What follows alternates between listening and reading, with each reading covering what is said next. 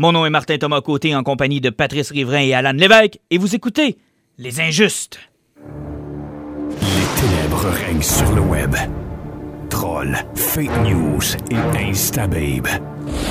Le seul et dernier espoir de sauver les internets vient de s'éteindre avec Les Injustes.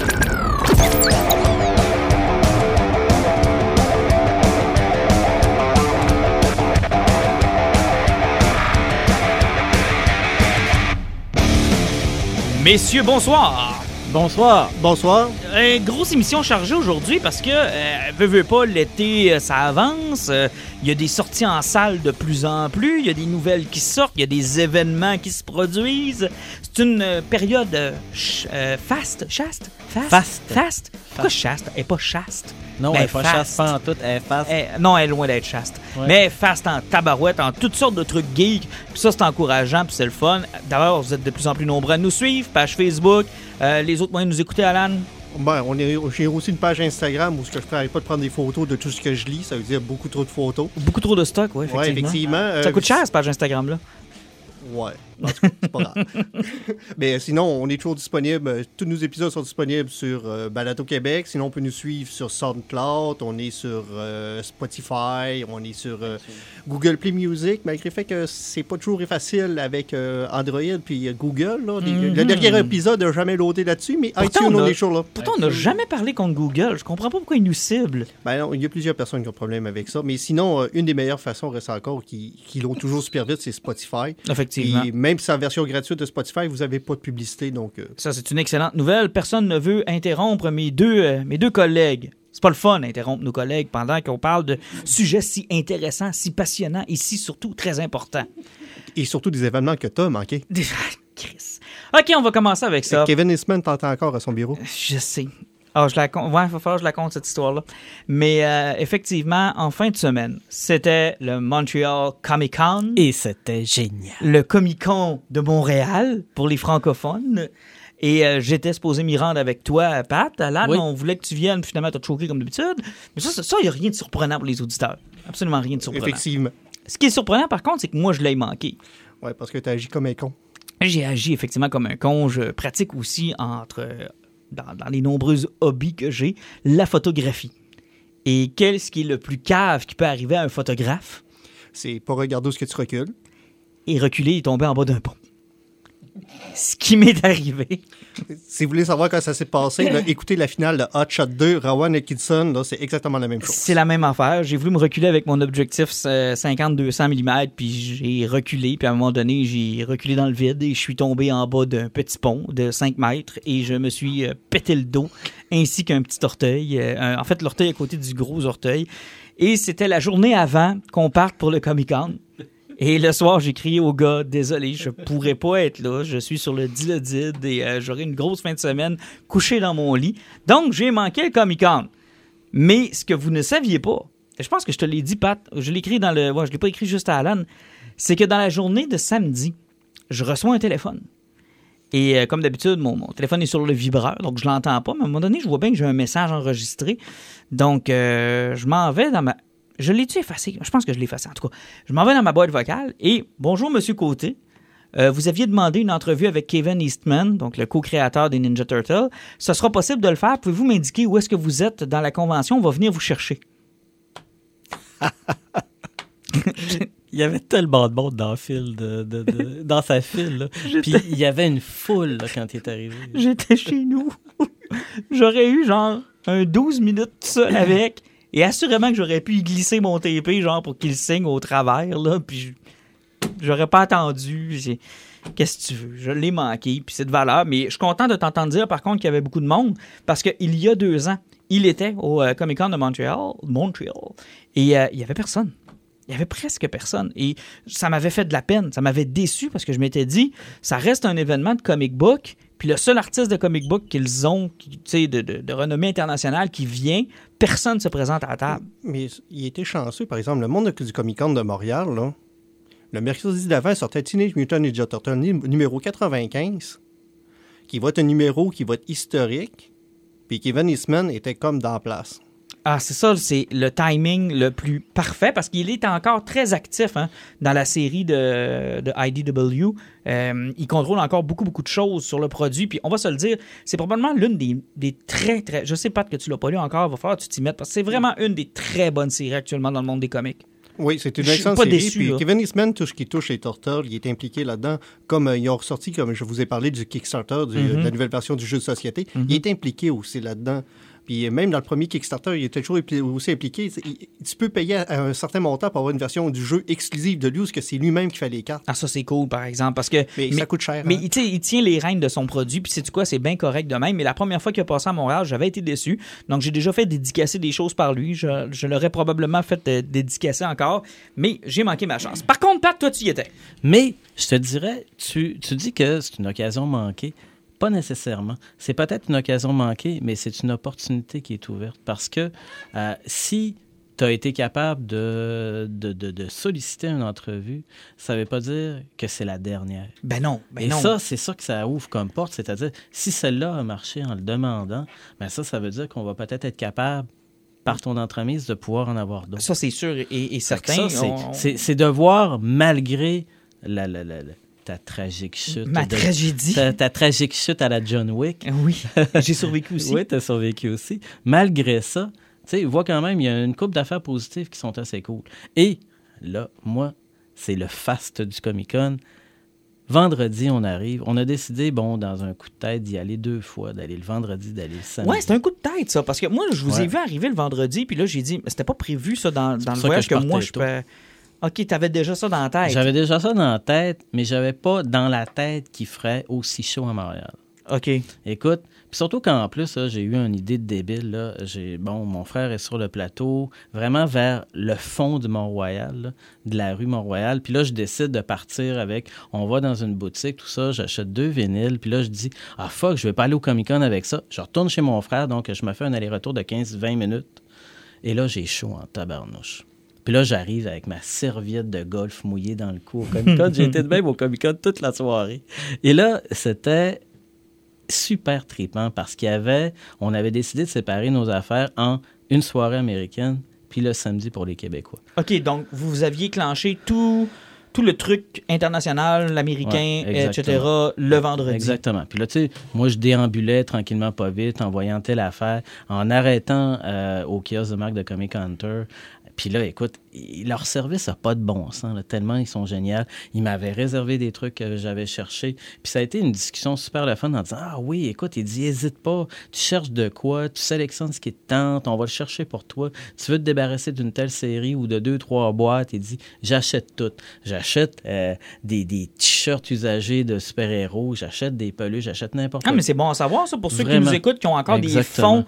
Euh, par exemple, moi, je fais des collections de TP maintenant. Je, je n'ai presque plus ça. de numéros. Fait que tu en train de me dire que si j'ai des séries complètes, je pourrais lui, Ouais, lui envoyer. Puis on a eu une discussion chaleureuse et le fun parce qu'ils se souvenaient de nous autres. Ils trouvaient que la gang du Saguenay, on était un peu pété de monter pour aller là, tout ça. Puis là, bon, tu sais, moi, je continue de déambuler. euh, bon, à chaque fois que je voyais une figurine de Godzilla ou qui est liée à la thématique, je virais fou, là, tu sais. J'aurais pu dépenser 2000 pièces de figurines de Ah, ça, Godzilla. les budgets sont illimités quand tu vas là. Exact. Tu peux, Et dépenser, là, tu peux bon. flamber de l'argent. Je me promène, puis là, j'arrive dans l'allée des artistes, puis je fais ma petite, euh, mon petit zigzag et je tombe euh, face à face, tout seul, tranquille, euh, en train de parler avec une, euh, avec une belle jeune femme, avec Troy Little. Troy Little, c'est le gars qui a illustré les BD de Rick and Morty versus Dungeon and Dragon. Là, il jase, il est avec elle, il tripe, il, il fait des petits dessins pendant qu'il jase avec elle parce qu'elle le connaît, puis euh, il parle de différentes séries. Puis là, il dit, ah, il dit, ça, c'est mon coffret, édition limitée, là, super rare, là, de, des couvertures alternatives de la série Rick and Morty versus Dungeon and Dragon. Et là, au moment où il se tourne vers moi, parce que j'ai déposé mon sac sur la table d'Azarello qui n'est pas encore arrivé, je sors le même coffret édition limitée, puis là, je lui demande, je peux-tu le faire dédicacer? Wow! Écoute, il a pris, euh, il a pris, euh, il a pris son crayon, puis là, il m'a, il m'a signé Troy Little sur chacun des numéros. Puis après ça, il m'a fait un sketch là, de. Ça, c'est incroyable. de Fait qu'il a été généreux. Ouais, il était super sympathique. Puis là, surtout qu'on a jasé, là, il me montrait des couvertures euh, de la deuxième série qui s'en vient. Il me parlait du jeu de société qui s'en vient, basé sur la thématique Rick and Morty versus Dungeon and Dragon.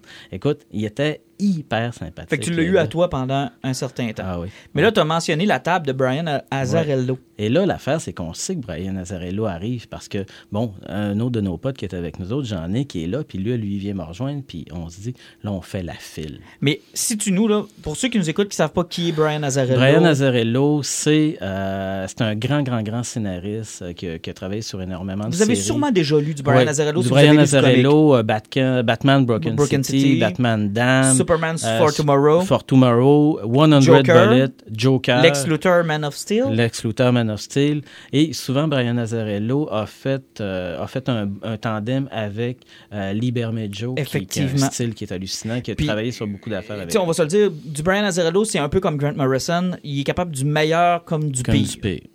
Comme du pire. Comme du pire. Il peut faire de la grosse scrap, comme il peut faire quoi de, de- super génial. Puis là, l'affaire, c'est que ni moi ni j'en ai qu'on se souvenait de lui.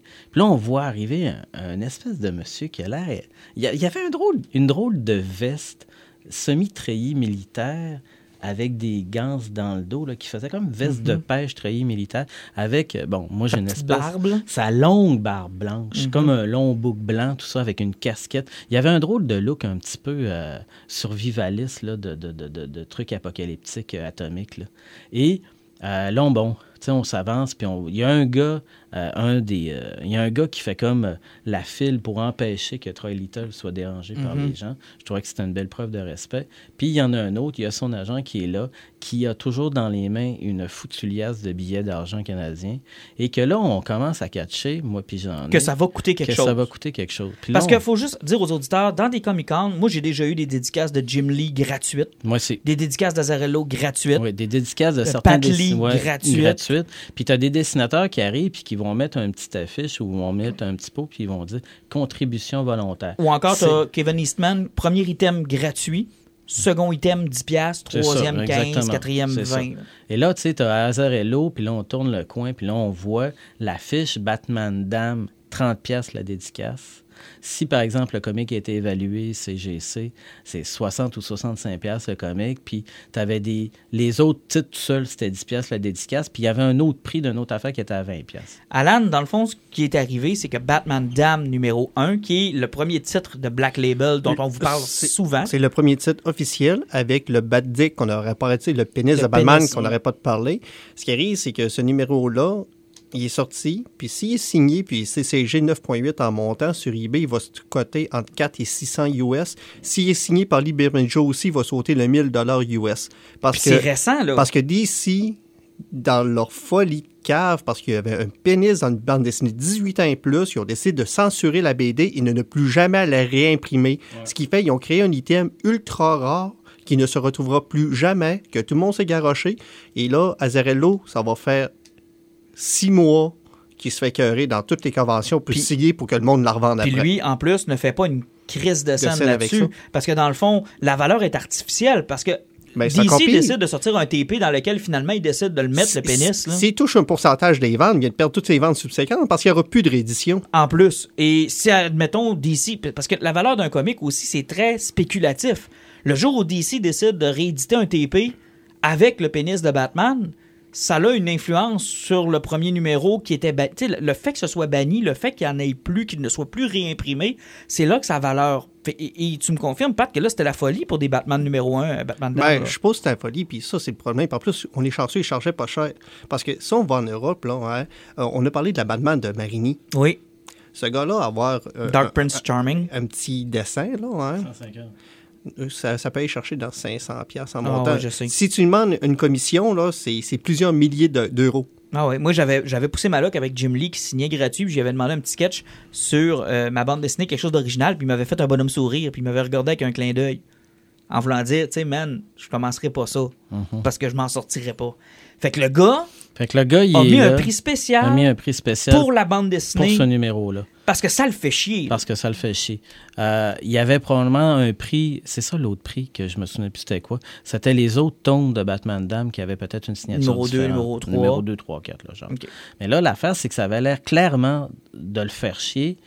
Puis, ce qui était particulier, c'était de voir les deux, euh, les deux côtés de la pièce, les deux visages qui, qui, qui s'allumaient autrement. Il s'est transformé en double face. Ouais, double face.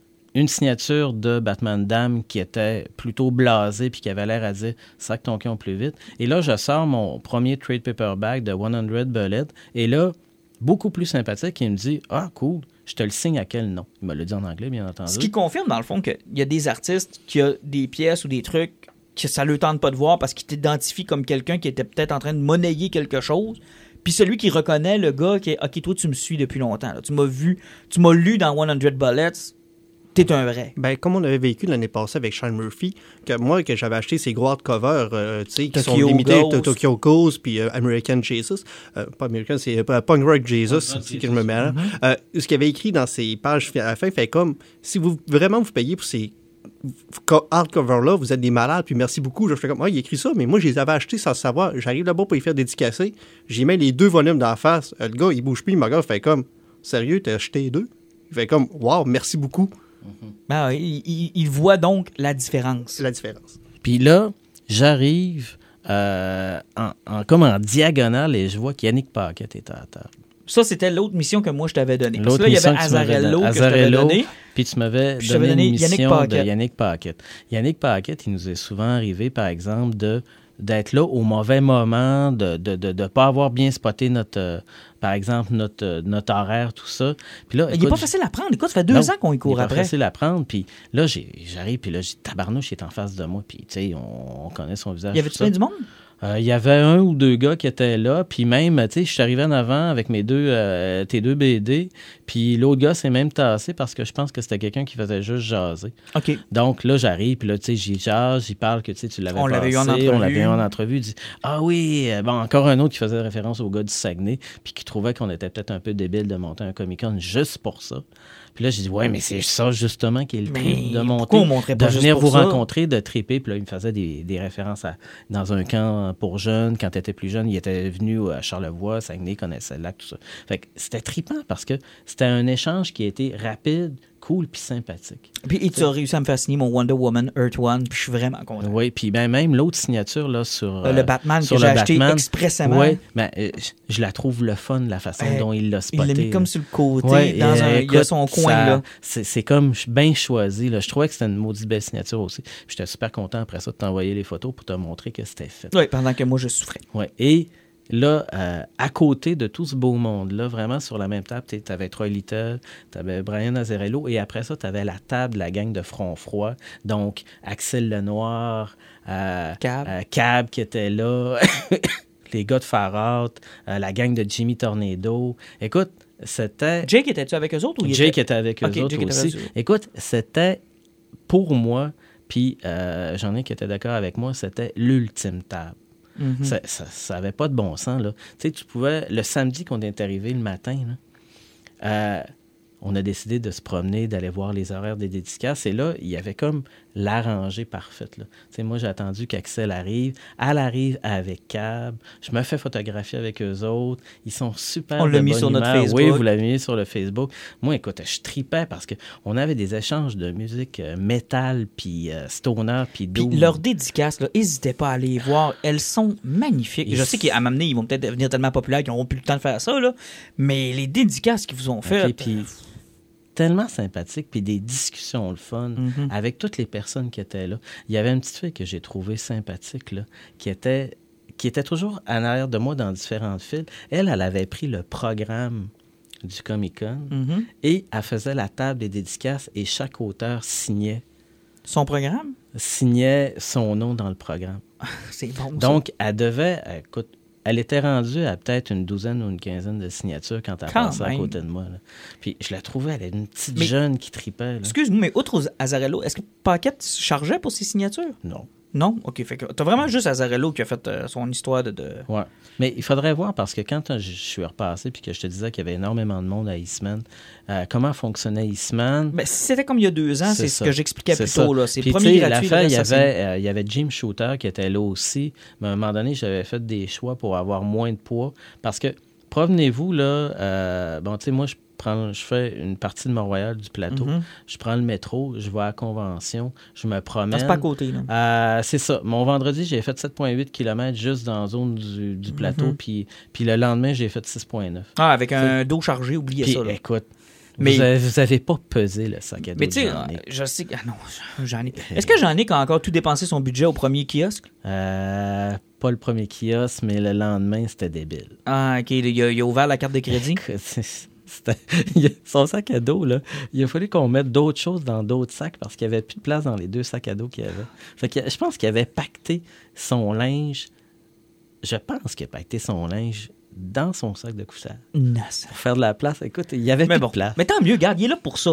Puis- tout est là, tout est disponible. C'est ça. Puis, oui, vas-y. Je vais prendre la défense de Jean-Nic. Il y a quand même un autre chum qui avait fait euh, une bonne commande puis qui avait donné un bon budget aussi. C'est peut-être pas fait que 100% c'est lui. pas Ça fait que C'est 100% ça qui arrive. lui, Quand ouais. quelqu'un va au Comic-Con, des fois, là, On passe des commissions. On passe des commissions, puis quand tu as des, du monde qui font trop d'argent dépensé, ben tu te ramasses dans la. Euh, Effectivement, effectivement. Mais, mais c'est le fun. Moi, je sais, je- tu fouilles, tu L'affaire, là, c'est. Tu tombes toujours sur de quoi que tu, fais comme, hein. Oui, parce que indirectement, pour moi, là, le- cet événement-là, avec, avec euh, ma petite épouse, avec Jean-Nic, euh, avec le fait qu'on voulait vous faire plaisir à vous deux avec vos dédicaces, puis toi qui n'avais pas pu y aller, euh, c'était, c'était, c'était important qu'on réussisse certaines affaires qu'on, qu'on, qu'on. Vous aviez comme des objectifs. Ah oui.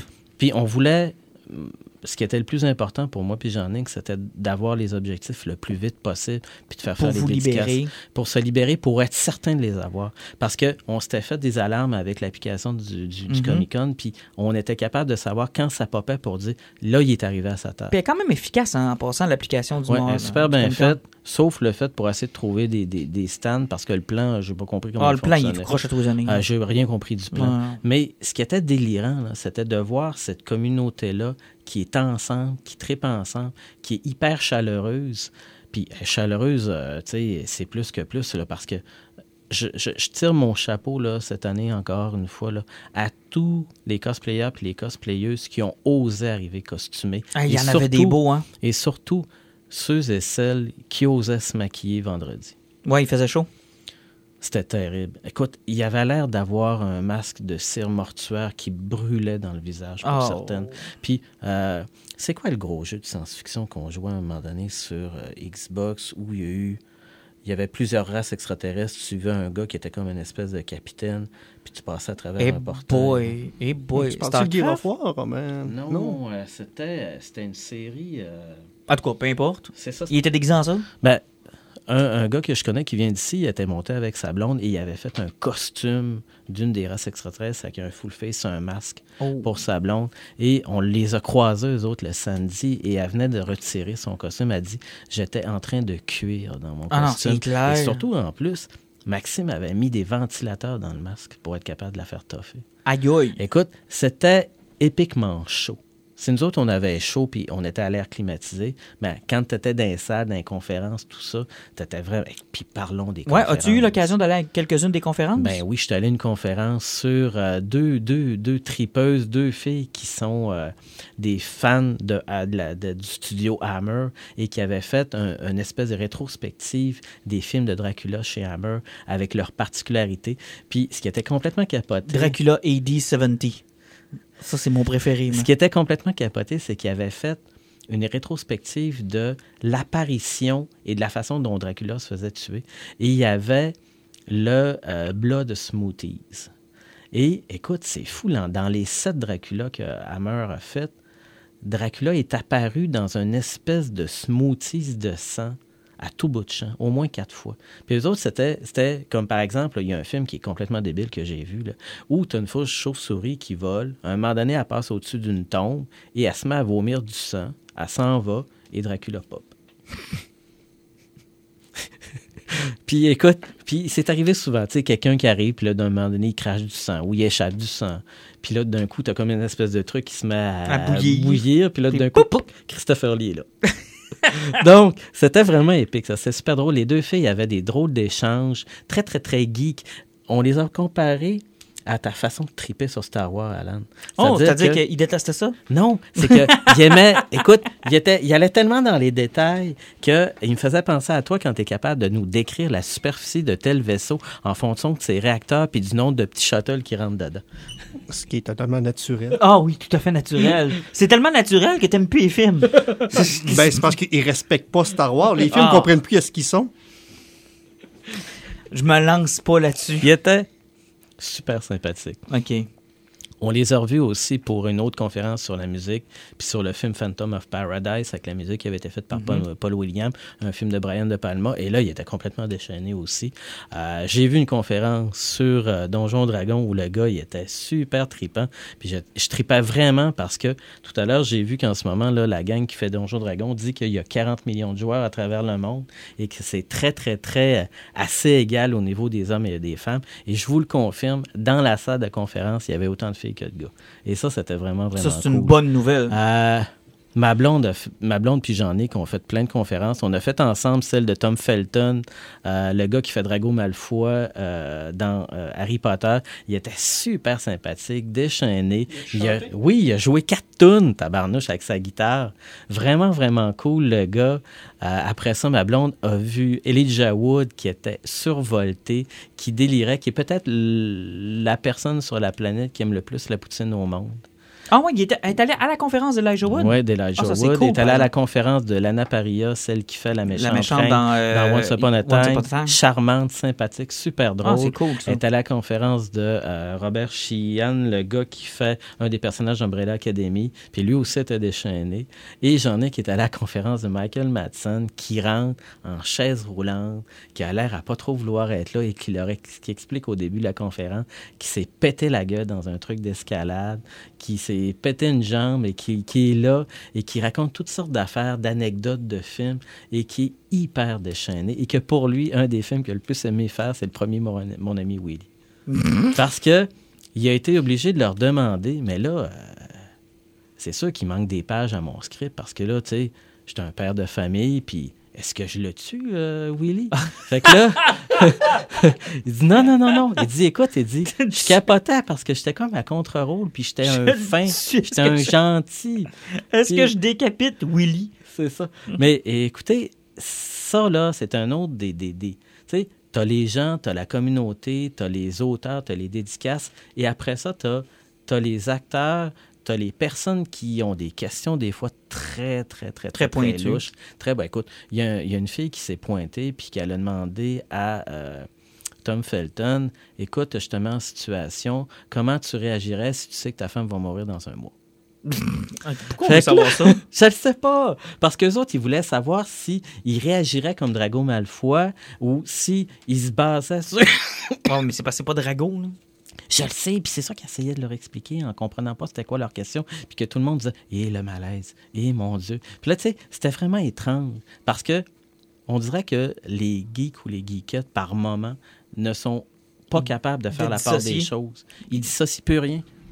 On voudrait saluer euh, Léonard Nimoy qui a tué son personnage à cause de ça. Oui, effectivement, parce que là, il était plus capable. là. le monde était plus capable de, de- de- de penser à autre chose que Monsieur Spock. hein. Tu sais, écoute, on se met à la place de ces acteurs-là, de ces interprètes-là, de ces actrices, des gens qui sont là-dedans, et je ne peux que saluer leur générosité. Puis le fait qu'ils sont souvent en train de faire ça, là. Tu sais, ils vont Mais- faire des tournées. Mais dans ta fin de semaine, t'as pas vu William Shatner, parce que lui, il était prévu uniquement pour dimanche. Il était prévu uniquement pour dimanche. Eh, écoute, imaginez, là. Moi, je m'étais... Quand j'ai fait le relais pour la vie, que j'ai fait mon 20 km, je me suis probablement claqué un- le muscle d'un mollet, puis Mhm. derrière un genou. Et là, le vendredi soir, quand on est revenu chez mon frère, j'avais le même mal. Donc, je me suis clenché tout le samedi comme ça. Et à un moment donné, je leur disais, marchez moins vite. J'ai comme de la misère à marcher un peu. Et j'ai encore mal en ce moment. Si vous me regardez descendre les marches, On- on je va s'en boiter. compte. Ouais, exactement. C'est pour ça que je faisais la. Je prenais la rampe. Ah, Et là, ça. Ma sœur me texte toute la fin de semaine en me disant Mon Kirk, mon capitaine Kirk, je veux une photo de mon capitaine Mais Kirk. il est là juste là, j'ai dit Elle est folle, je veux m'en aller dimanche, moi. Écoute, on a douté jusqu'à 9 h le samedi soir. Pour savoir si vous alliez retourner le dimanche. Ouais. Puis finalement, vous avez pris la décision de ne pas y non, retourner. finalement, on, Vous est, aviez fait le tour. Ouais. Vous aviez fait le tour. on n'avait plus une Euh, scène. Avant de, de se lancer dans un autre sujet, si je te disais le point positif puis le point négatif, mettons, de cette convention-là cette année. Point positif, la chaleur des auteurs, le, le, le, le trip de, de, de- de- d'être avec une belle communauté, toutes les affaires, le fun. Point négatif, la- le délire de certains numéros euh, durs à trouver, puis qui ont fait événement à ce moment-là. Le foutu Batman Dame qui nous a fait chier avec Azarello, puis le Walking Dead 193 qui est en, en une journée alors que je le cherchais, a monté à 50 pièces. Parlons-en, Alan, le numéro 193. Il y avait le numéro des Tortelles aussi, 95, qui, euh, pour ceux qui voulaient Effectivement, faire signer pour, pour vous faire un résumé assez rapidement, parce que dans le numéro 95, si vous suivez un petit peu la série de IDW, Splinter est devenu à la tête du Foot Clan. Ça fait déjà un bon petit Ça bout. fait un bout de temps, à peu près depuis le numéro 50.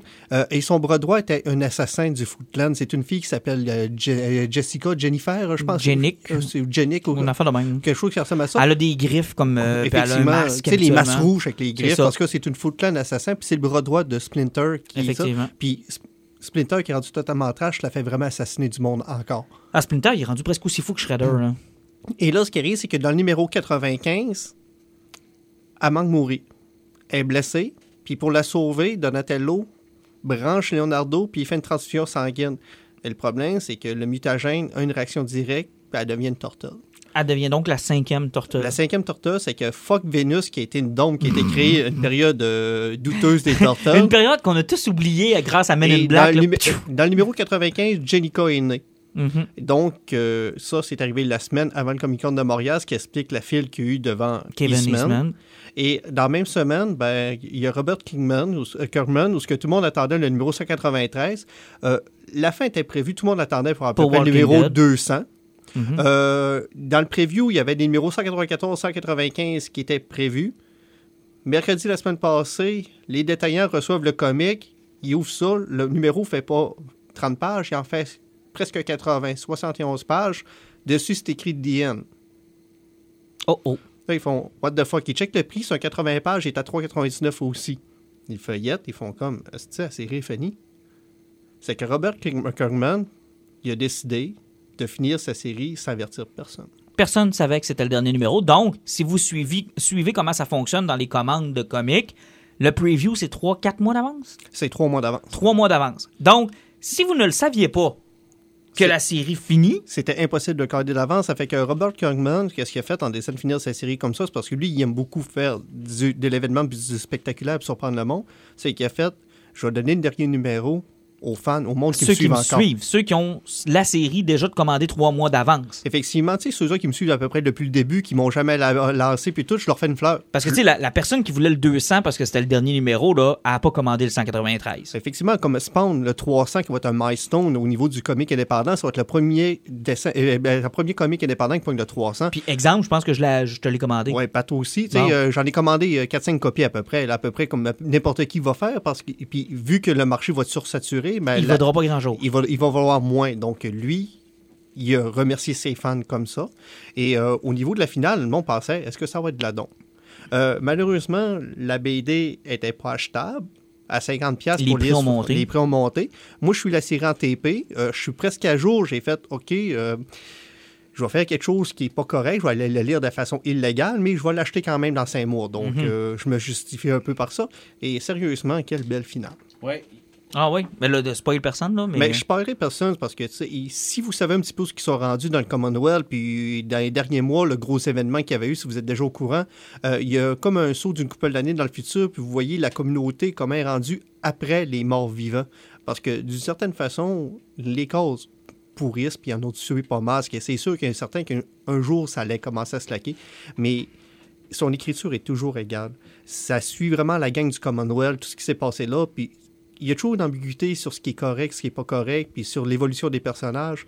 Euh, c'est un 71 pages qui est vraiment bien écrit. Puis quand tu le finis, là, tu sens pas l'impression de vouloir aller plus loin. Tu n'as pas l'impression de faire comme du AMC puis dire Hey, on va lancer une troisième série cette année.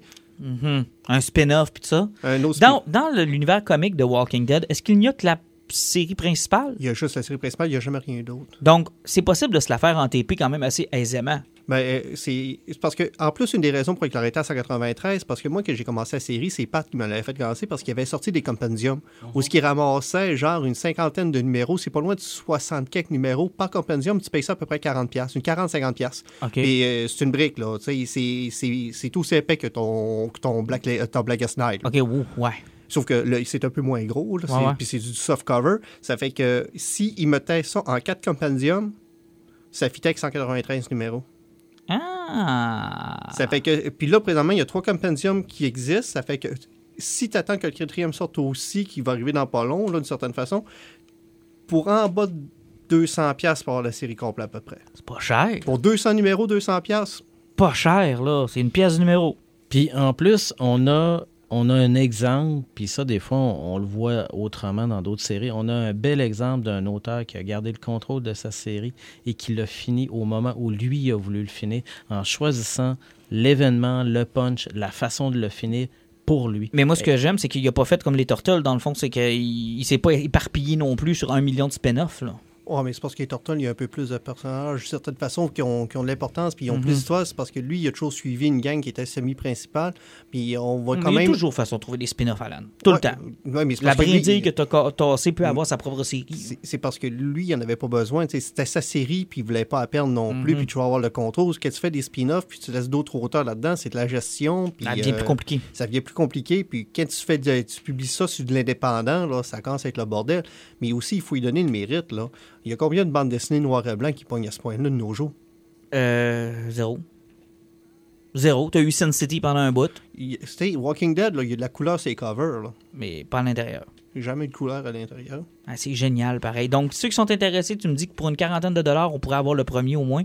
Ben, les comédiums ça se trouvent à peu près n'importe où, on est capable de les trouver. Puis vu que la série vient de finir, là, il va y avoir des rééditions à perte de vue. Bah, c'est sûr. Hey, super cool, mais beau pied de nez à l'industrie aussi d'avoir fait un dernier numéro Oui. réservé uniquement à ses fans. On va le encore là, moi, je vous disais, ça a été rock'n'roll de voir comment est-ce que les gens essayaient de, de- de faire du cash. Fait que ça a été finalement, là, la- dans le fond, la, la course au Batman Dam 1, ça a été la course à Turtle 95. Puis il y avait probablement d'autres courses par rapport à d'autres auteurs, d'autres affaires, parce qu'on voyait qu'il y avait des trucs d'Azarello puis de, de certains auteurs qui étaient hors de prix. là. Les Jokers, là, euh, le, le trade, Ah, ouais. je pense, était à 50 ou 60 pièces. Ah non, ça n'a aucun rapport. C'est celui qui l'avait oublié puis qui avait fait comme Ah oui, c'est vrai, c'est lui, puis C'est celui qui l'a acheté euh, tous les numéros pour 15 pièces, les, les issues, puis là qui découvre que le trade est plus cher que ses issues. Ah, ça marche pas, ça marche C'est toujours ça une convention. Et en passant, j'ai, ben, salutations là, à tous les BDistes québécois que j'ai rencontrés euh, et un- un- une mention particulière pour Axel Lenoir qui a aujourd'hui été euh, nominé pour euh, un Chester Award. Quand même, c'est pas rien. Là. Mais là, cabar- tabarnouche, là, garde, ça, c'est tous des événements, des affaires qui sont super tripants. Puis c'est une super BDiste, c'est une auteure qui est incroyable. Donc, euh, Bon, euh, on porte chance à nos Québécois quand on va au Comic Con. ben, l'affaire, là, L'année que- passée, on avait, on avait atteint Alice avec Jake Dion. Puis exactement. cette année, euh, C'est ça. Moi, je pense là, que plus on encourage notre communauté là, de, de BDistes québécois, euh, d'auteurs, d'autrices, etc., puis plus ça va aller de l'avant, puis plus ils vont avoir de la place. Parce que je trouve qu'il y avait une maudite belle table.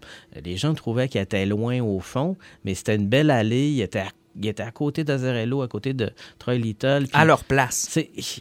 Christy, il était en face de Yannick Paquette, puis il était pas isolé dans un coin quelque part dans la salle marchande. Mais ça, c'est un, bon coup de les avoir mis là. Mais un chapeau, puis l'affaire, c'est que je considérais qu'il y avait, qu'il y avait comme une place d'invité d'honneur. Tu sais, Jeg, euh, Jack plutôt, euh, les gars de, de- voyons, je veux juste... euh, Olivier Carpentier de Farad, euh, après ça, Jean-François Vachon, puis Frédéric Antoine de Jimmy Tornado. Cab qui était là, il- tout le monde était tripant, puis tout le monde avait l'air d'avoir un bel événement. Fait que chapeau à tous vous autres. Effectivement.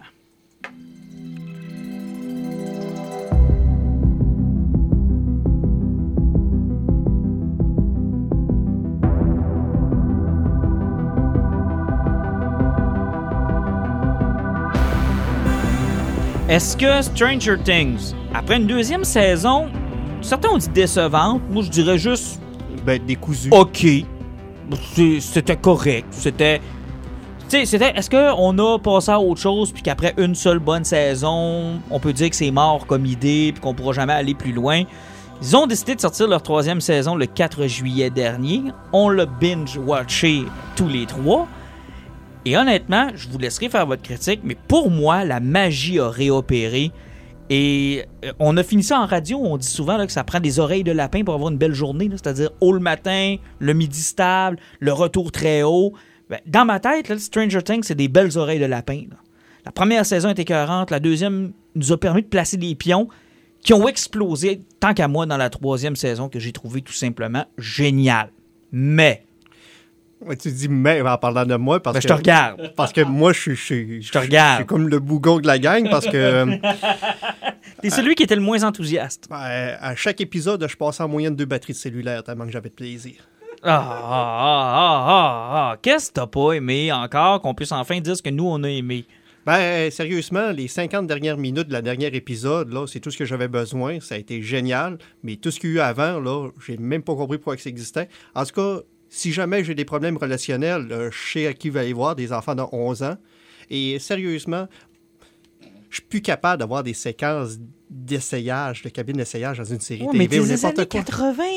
Je m'en Ça fait partie de la culture des années 80. Je m'en crisse. Mais moi, j'ai trouvé ça sympathique. Ils ont rien que pleuré sur leur relation tout le long. Mais c'est ça, être adolescent. Je m'en sers. Alan. J'écoute pas la TV pour ça. Oui, mais c'est une série sur les adolescents. Tu t'attends à ce qu'il y ait des réactions d'adolescents.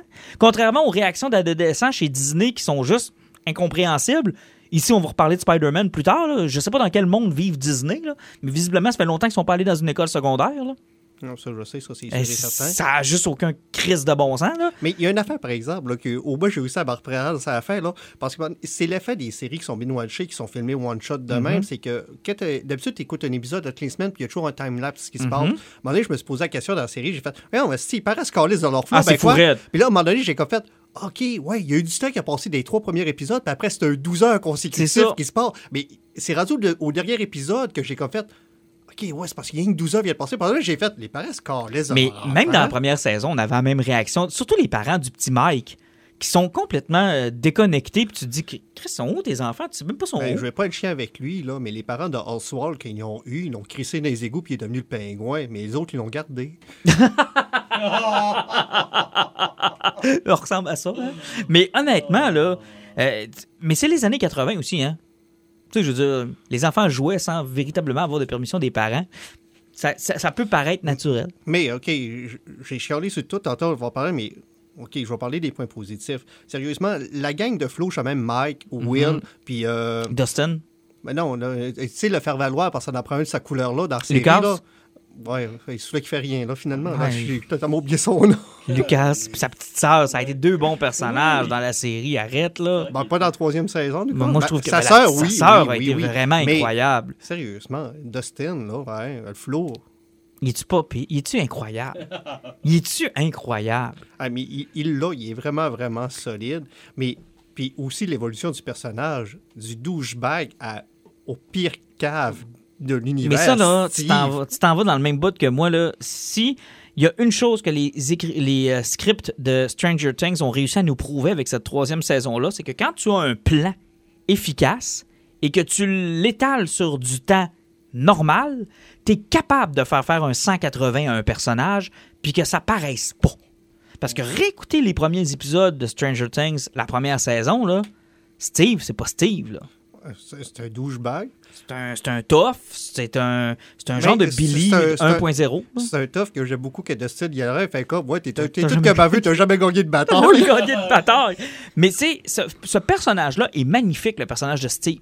Écoute, C'est un beau personnage. il est, il, est tellement génial, attachant, et sa, sa relation avec Dustin. là. Mm. Écoute, c'est la relation la plus cool d'amitié, là. Ces deux, ces deux-là, là, ces deux potes à vie. Mais là. tu sais pourquoi ça, ça, ça appelle autant cette série-là? C'est qu'il y a eu beaucoup de choses de vraies dans cette série-là. Oui. Puis je vais t'expliquer. Des Steve, j'en ai connu. Des gens avec qui, au secondaire, je n'aurais même pas osé m'approcher ou leur adresser la parole. Et qui, une fois sortis de cet univers encadré hiérarchique dans lequel tout le monde a sa place, puis que tu arrives dans le vrai monde, là, puis que là, tu développes une amitié avec ces gens-là, puis tu te dis, waouh, pourquoi au secondaire, on- n'était pas amis? Alors, moi, dans ma vie, j'en ai connu des Steve. Et je vais aller plus loin que ça, des Will. J'étais un Will. Ben, ça, c'est parce que dans la communauté geek, souvent, là, c'est parce que souvent qu'on va parler, tu sais, si tu vas voir vraiment un gros geek, tu vas dire, hey, ton secondaire, comment c'était? C'est tough, hein? Ah, Et la plupart du monde vont dire Ah, euh, il faisait du wish, ben, il était assis sur le coin du divan, là, puis il faisait un party avec sa bière pendant que ses deux chums ils étaient en train de decker d'un bord puis de l'autre, puis lui il faisait comme Ouais, ben je vais boire, je comptais que je joue au bis. Ben, des Will, moi j'ai été un Will. Dans l'été de, de ma sixième année au secondaire 1, là, il y a eu quelque chose que moi j'ai poursu par la malle. là. Parce que quand je suis revenu au secondaire avec mes figurines de Star Wars dans mon sac à dos en voulant montrer à ceux que j'avais pas vu de l'été ce que je m'étais acheté durant l'été, et que je me rends compte que sont tout habillés en jeans, ils ont des chaînes, sur le, euh, des affaires de, de métal sur le, euh, sur le sac à dos. t'arrives ça- à la pause en secondaire 1, puis tout le monde sort pour aller fumer. Tout le puis monde va fumer. Tu fais comme, what the fuck, j'en ai perdu un bout? Puis là, ça écoute du Offspring, puis tout, tu sais même pas c'est quoi un Offspring. C'est c'est quoi ça, un Offspring, puis ça fait quoi dans la vie? Alors, j'ai été un peu Will. Et. euh, c'est- Puis on a tous eu des parents qui ressemblent soit à Hopper, soit à Joyce, soit à- aux parents du petit Mike. Ou... On les a vus, ces gens-là, tu sais. Ouais, est-ce que Joyce a viré un petit peu hystérique dans sa, sa troisième saison-là? Et puis là, à 100%. Hein? Bon, mais au contraire, moi, j'ai trouvé qu'elle était plus supportable. Moi, c'est le personnage que je détestais le plus Ouais. dans la saison 1 Ben, et 2. de- dans la première saison, elle avait un patron, tu voyais qu'elle essayait de se débrouiller. Dans le deuxième, Elle est complètement euh, folle. Elle était rendue folle avec ses plans sur le plancher. Puis là, ben. Au moindre petite affaire, là, elle, c'est- c'est- elle devient paranoïaque elle voit des conspirations partout. Non, non, OK, hein. vu que c'est une série TV, elle avait raison, là, mais ça, c'est le genre de personne, il faut que tu t'enfermes Ah oui, vraiment, vraiment. Puis l'autre chose que moi j'avais remarqué, Pat, puis tu vas pouvoir peut-être m'en parler plus, c'est cette obsession dans les années 80 de façon historique, mais aussi dans la culture populaire du centre d'achat. Ben oui, c'est sûr. Le On avait- centre d'achat. Moi, là, j'avais le même âge qu'eux autres là, Mhm. dans, dans ces années-là. là. Tu sais, moi, je suis né en 71. Donc, dans les années 80-84, ces trucs-là, là, j'avais 12-13 ans. c'est sûr que j'avais vécu le clash horrible de- de- du passage au secondaire où je me faisais maltraiter, coup de garde. Tu sais, à un moment donné, j'ai dit à un gars, euh, un, un gars que je connais qui est policier, j'ai dit, Chris, tu me battais, toi, quand t'étais flot au secondaire. Puis t'es devenu police. T'as t'as un méchant virement, mon gars. Puis il était, il, il était découragé que j'y réponde ça. Ben oui, t'es un, t'es un calice, excuse-moi. Ben oui. C'est ça. Puis tu sais, l'affaire, c'est que moi aussi, je l'ai vécu, l'affaire, parce que je voulais continuer d'avoir des délires avec mes figurines, puis euh, tu sais, de, de continuer de jouer, puis de triper. Puis t'arrives, puis t'avais rien à faire. Sinon, aller au centre d'achat, puis au club vidéo. Puis le centre d'achat est utilisé beaucoup dans la dynamique de Romero, entre Ben autres depuis oui. Dawn of the Dead, qui devient l'espèce de symbole d'une Ben, société. À une certaine époque, le centre d'achat, il était toujours. OK, euh, C'était l'Agora. On, on est au Saguenay, nous autres, le centre d'achat est toujours plein, je ne comprendrai jamais pourquoi, là, mais euh, ça doit être à cause du Tim Horton. euh, Bon, on mais- est peut-être la seule région qui vit encore un boss de centre d'achat. Effectivement, mais c'est ça, c'est parce que même dans les années 90, je sais où tu n'avais pas d'Internet, tu n'avais rien, là, tu sortais de ça, euh, du- le jeu d'histoire, qu'est-ce que tu faisais? Tu allais Mhm. au centre d'achat, c'était plein d'enfants. Puis, ben, que moi, j'ai connu ça au début des années 90, que c'était moins cool, parce que à partir de 8 heures, les agents de sécurité te crissaient dehors parce qu'ils disaient Tu dans le centre d'achat, des colis d'ici. Puis en passant, c'est intéressant parce que ce que tu me dis que tu as vécu dans les années 80, Pat, moi je l'ai vécu dans le milieu des années 90 et un peu ce qu'Alan a dit, avant l'apparition du téléphone cellulaire puis de tous les, les réseaux sociaux, nous autres aussi c'était encore ça, ça allait moins vite. Nous autres aussi c'était les, les centres d'achat. Moi ce que j'ai vu à Stranger Things, c'était juste à mettre la mode des années 90 puis c'est du copier-coller. là. Puis on se couchait quand le McDo fermait à 11 heures. Effectivement. Puis on allait foirer là, on rencontrait nos, nos petites blondes là, on allait checker nos petites blondes là, on, on allait entre amis faire des niaiseries, on se prenait en photo dans une cabine à photo, on, on glandait puis on riait du monde qui passait là. C'était vraiment la chose in. Ah, effectivement, puis tu passais tes commandes pour faire voler tes jeux de rôle. Mm, Ah oui? Si j'ai connu du monde qui faisait ça, c'était incroyable. Ah? Ça doit être pour ça aussi qu'à un moment donné, il se faisait bannir d'un peu partout. Ben, c'est peut-être ça ton problème finalement. Ben, moi, j'ai jamais rien volé, par exemple, mais euh, si qu'il y a du monde. euh, je me rappelle pas, moi, au secondaire, je me rappelle pas la dernière fois qu'un de mes chums m'a payé un jeu de rôle en vrai pour un magasin. Là. Ah! Écoute, c'était trippant d'aller au centre d'achat parce que tu avais les passages obligés. là. T'allais- T'avais l'air de restauration où il fallait absolument que tu ailles manger Mhm. quelque chose ou boire quelque chose alors que tu avais crissement pas faim. Non, non, Tu sais, glander Il y là. avait dans le temps le cinéma qui était dans le centre d'achat. Effectivement. Tu avais certaines boutiques où tu savais qu'il y avait tout le temps plein de filles qui se promenaient dans le coin. Tu sais, il y avait les trucs là, un peu comme. euh, tu sais, euh, Ben, les disquaires, les, disquaires, affaires de films. Les... Compucentre. Parce que l'affaire, Hey, c'est que. Compucentre, vous souvenez-vous de Compucentre? C'est parce que l'affaire, c'est que. Pourquoi, que glandé, là. C'est pourquoi un adolescent glanderait au centre d'achat aujourd'hui? Sa musique, il l'a sur Spotify, donc il va plus dans les disquaires. Ses films, ben, il les écoute sur Netflix, ce qui est un peu ironique parce que Stranger Things, c'est sur Netflix. Donc, il va pas non plus dans les boutiques où ils vendent des films. Tu sais, nous autres, on glandait pour aller voir les sorties. Là. Hey, euh, Vendredi, il sortait l'album, sortait le film, sortait l'affaire. Ça nous faisait bouger plus qu'aujourd'hui. Et- encore aujourd'hui, il y a une communauté qui fait ça, là, qui attend la sortie de film, qui Ben attend oui, la sortie d'album. c'est pas comme avant, là. Des trucs de même, euh, les sorties de livres. Hey, quand j'ai vu les, Mais- les, les salles de cinéma pleines dans Stranger Things pour Hey. Back to the Future, puis j'ai regardé ma blonde, puis je me dis, hey, c'est quand la dernière fois que j'ai été dans une salle pleine? Ben non, c'est arrivé une fois ou Ouais, deux, là, mais par temps, année. Une fois ou deux par année. Hey, là, c'était tout le temps. Là. Ah, je sais que c'était tout le temps. C'était euh, tout le temps. euh, T'allais au cinéma, puis t'avais toujours un line-up de fou. Fallait que t'arrives une heure et demie à l'avance. tu sais, j'étais allé voir Spider-Man, puis il y avait pas tant de monde que ça, là. Puis j'étais la soirée même de la sortie, là. Ouais, mais c'est ça, mais les années 80, mais c'est pas juste ça aussi, c'est parce que le monde sortait plus, t'avais moins l'accessibilité qui était à la maison, t'avais pas le choix. Puis c'est le même principe que tous les flous voyagent en Bessic. Mm. Euh, comment de passer d'après-midi debout sur ton Bessic en rang à jaser sans donner un coup de pédale, c'est Hey, parce c'est que fou, le, le- ton Bessic était ton moyen d'indépendance, puis c'était ta liberté. À côté du dépanneur du coin pour prendre une slush, euh, à se parler, puis euh, effectivement, tu voyageais sur ton bicycle toute la journée. Ouais, puis c'était une culture qui était différente, mais tu sais, Stranger Things le ramène beaucoup, mais des fois, c'est parce qu'il il enfonce peut-être un petit peu trop, puis il, il pousse un peu trop. C'est parce qu'il joue beaucoup sur la note nostalgique, puis euh, tu sais, on, on va parler du couple de Easter Egg tantôt, mais un, un moment que vous avez tous beaucoup aimé, puis que même moi j'ai fait, ah, c'est fucking cool, mais le, le moment était bizarre, puis le pourquoi, je le comprends pas encore, mais la tune de l'histoire s'en va, Never Ending Story. ça. Mais tu sais, c'est fucking. La petite fille, elle était crispée. Mais tu sais, la petite fille n'a aucun rapport dans la série. On pensait même pas qu'elle existe. Avoué une minute dans ce- chante dans- ça. Never-Ending Là, tu fais comme, OK, c'est vraiment pas le bon moment. Au moins, tous les personnages ont l'air à dire en même temps, What the fuck? C'est parce qu'on va tous mourir. Écoute, moi, l'image de la voiture qui se fait poursuivre par le, le, le- le flagelleur mental, puis tout ce que t'entends, c'est Story. Puis là, je fais comme, je suis dans le salon, puis je fais comme, mais c'est donc ben bon. Hopper qui peut se faire mitrailler n'importe quand par des Russes. Puis il, il écoute la toune, c'est comme, euh, OK. Puis Hopper, qui a servi de The Expendable dans ce film-là, hein, il représentait tout ce qu'il y avait des films d'action des années 80. Ben, il hey, représente- y en a-tu mangé des volets? Ben, il en a mangé pas mal. Il s'enlevait tout le temps. En Plus, il s'est battu contre le Terminator. Contre Sauf- Rambo. Non, non, non, lui, c'était Fat Rambo. Fat Rambo. OK, t'avais Terminator, puis lui, c'est Fat Rambo. Hey, Terminator, en passant, à un moment donné, il est habillé pareil. Là. Ouais, mais il- rien qu'il a AK-47 puis il tient dans les mains. Ah, c'était euh, pareil. il était pareil. Puis Même il le bougeait petit façon- accent. Ouais, mais tu sais, ils, ils ont fait beaucoup par esprit sur ça. C'est mais correct. C'est correct aussi. Euh, tu sais, euh, au nombre des, des Easter eggs. Il y en avait partout. ben, de toute façon, ben, tout le monde a remarqué que le Mind Flayer qui possède le monde, c'était Body Snatcher. Mhm. Ça, c'était dur de passer à côté. Mais la joke, ils l'ont poussé encore plus loin parce que dans les années 70, dans la première version, les noms, il y avait deux personnages. En a un, son prénom, c'était Nancy, puis l'autre, son nom de famille, c'était Driscoll. Puis quand il arrêtait pas de Nancy avec Nancy Drew, elle a décidé de s'appeler Nancy Driscoll. Ouais, pour rentrer comme se faire passer pour la petite fille de Madame Driscoll. Puis aussi, une des références qui était facile à voir aussi avec le monde qui mourait puis qui devenait des gros slimes, c'était le blob.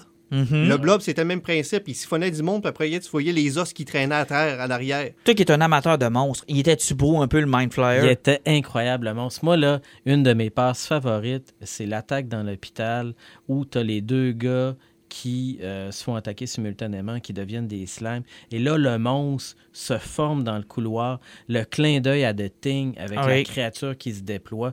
Le monstre, là, c'était pas un CGI de merde. C'était pas... il était écœurant. D'ailleurs, même si c'est pas dans les années 80, quelques clins d'œil à Jurassic Park aussi. oui, Euh, la poursuite en dans, voiture. Dans d'achat, qui est le, qui est le La cuisine. la cuisine avec euh, les raptors qui couraient de bord puis de. Effectivement. Il y a beaucoup de... euh, ça, mais ça, par exemple, dans l'hôpital, j'ai... un- C'est parce que ça, ça fait partie des petits problèmes de scénaristique que j'ai trouvé là. À peu près comme quand euh, Eleven se fait ouvrir la jambe, Mhm. puis qu'à la fin, on dirait que la petite fille, ils l'ont mal dirigé. C'est- Ça, c'est une faute de réalisateur, c'est sûr et certain, parce que sur un plan, t'avoues être debout, puis elle tape du pied en faisant comme. On dirait qu'elle sait même pas qu'elle est dans le plan. Puis il change de plan de caméra, c'est même plan, c'est la même seconde. Elle est rendue sur un banc, assis, puis elle tape du pied. Puis t'as Nancy qui est en train de charger un gun, puis elle, elle tape du pied, puis elle danse. Elle sait pas qu'elle est dans le plan. Mais là, tu fais comme, ah, si qu'ils l'ont échappé, c'est parce qu'elle s'est fait ouvrir la chambre 10 cm de long. Alan, à part toi, qui d'autre a remarqué ça? Hein? Alan, qui d'autre a remarqué ça? Ben, c'est important que c'est- c'est important que je, que je le fasse remarquer au monde. Puis aussi qu'il Pat parlait dans l'hôpital. Le monstre, c'est deux gars de 200 livres qui ont fusionné. Il a pas réussi à péter une porte en bois, mais quand il est arrivé de l'autre côté, il a donné une claque à Nancy, puis elle a levé 20 pieds dans les airs, puis elle a effacé dans un mur. Ouais, mais il était mou, le monstre. C'est comme un slime. Et moule monstre. Ouais, mais il a fait la fille, a envolé 10 pieds dans les airs. Ah, Alan, décroche. C'est un monstre. Il existe pas. Ça, j'ai un autre fait pour toi. Là. Ah, mais, Le monstre existe pas. Le le monstre était pas assez brillant pour défoncer le porte, mais il était assez brillant pour passer des petites grilles en dessous qui étaient beaucoup plus compliquées que Oui. défoncer la porte. Ben oui, c'est un monstre. à- C'est un monstre. à- Écoute, il a pas eu le temps de réfléchir. C'est un monstre. Qu'est-ce que tu veux que je te dise? As-tu la, as la taille du cerveau du une- monstre? C'était une petite partie d'une collectivité. Fait qu'elle était Ah oui, à un moment donné, t'es pas assez brillant. T'as toujours quelqu'un, des fois, dans une boîte de.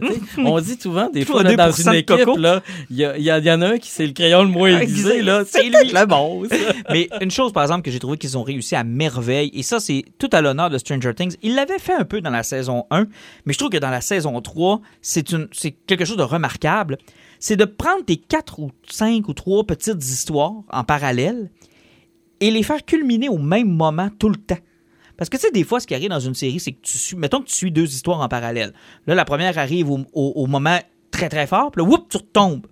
Il y en a une plus. L'autre arrive. Et là, là, quand ça allait mal pour une, là, ça allait mal pour les quatre. Ça, ça, c'est parce que le film, il y a une enquête qui s'est menée sur quatre niveaux d'une certaine façon. Exact. La, la gang la moins active reste quand même la gang de Mike. Parce que les autres, qui étaient. ils ont- avant qu'ils soient mis vraiment en danger, ça, ça a pris du temps. là. Oui. Puis, euh, puis sérieusement, on, on- on a vu que dans cette saison-là, ils ont perdu un peu le contrôle de quoi faire avec le pouvoir de Hell. Parce que, à part la faire scanner dans la tête du monde une fois de temps en temps, puis que quand elle commençait à botter des culs une fois de temps. Tu sais, le fait que plus elle scripte les doigts, plus elle est forte, là, ils ont comme peut-être fait. Ouais, à un moment là, donné, on l'a tout soit- poussé. c'est- Faudra pas que ça soit la solution à tout. la là. solution à tout, donc euh, ça, un peu- ça explique peut-être un petit peu la finale aussi sur pourquoi ils ont fait ça. C'est qu'ils ont voulu qu'ils tassent un peu puis qu'ils laissent les autres avancer. Mais tu sais, Dustin, Robin, puis Steve, Ça fonctionne au bout. au fond, avec la petite même ça cassait pas tannante par moment. Là, Ah, mais, mais c'était ça son rôle. C'était ça son rôle. Quand il la casse, là, Dustin la casse parce que c'est une nerd. Ah, Puis il fait comme, ouais, tu me traites de nerd, que ça, c'est que tu connais tout ça par rapport à My Little Pony? Ben, Ben, parce parce, que que, je suis un nerd.